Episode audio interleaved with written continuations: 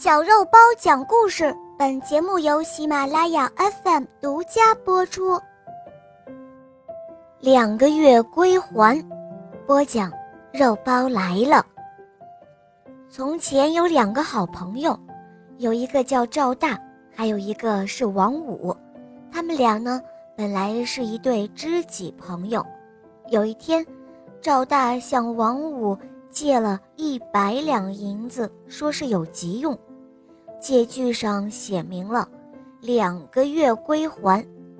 两个月以后，王五几次向赵大催还一百两银子，赵大却总是爱答不理。王五着急了，他心里想：我好心好意借一百两银子给你，现在你倒想拖着不还。那就别怪我不顾友情了。王五只得将此事告到县府衙门。县官听了王五的申诉后，看了赵大写的借据，就传赵大到堂上来。赵大满不在乎。这个时候，县官问赵大说：“赵大，我问你，你借了王五一百两银子，可有此事啊？”赵大回答说：“确有此事。”县官又问了：“那么借据上写明了两个月归还，今限期已到，王五催要，你为何不还啊？”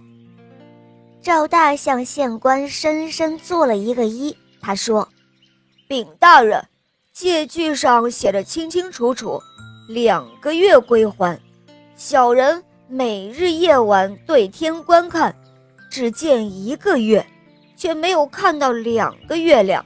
大人，您说是我赖账不还，还是王五不遵约办事呢？请大人明断。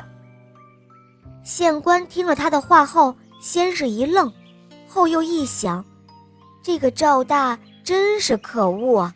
他是个恶棍，竟然讲了这等。歪理，好吧，看来歪理还得拿歪理来对付了。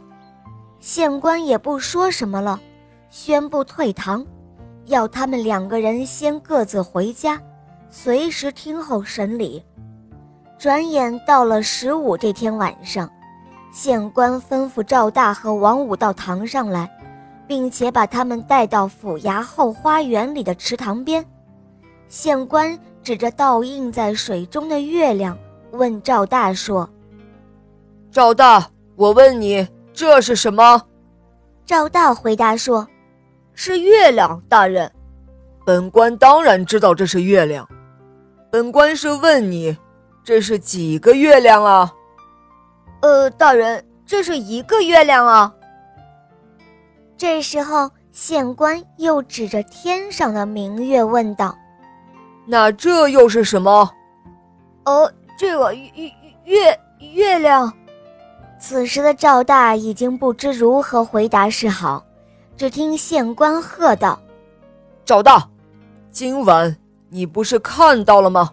水中一个月亮，天上一个月亮，这不是两个月亮吗？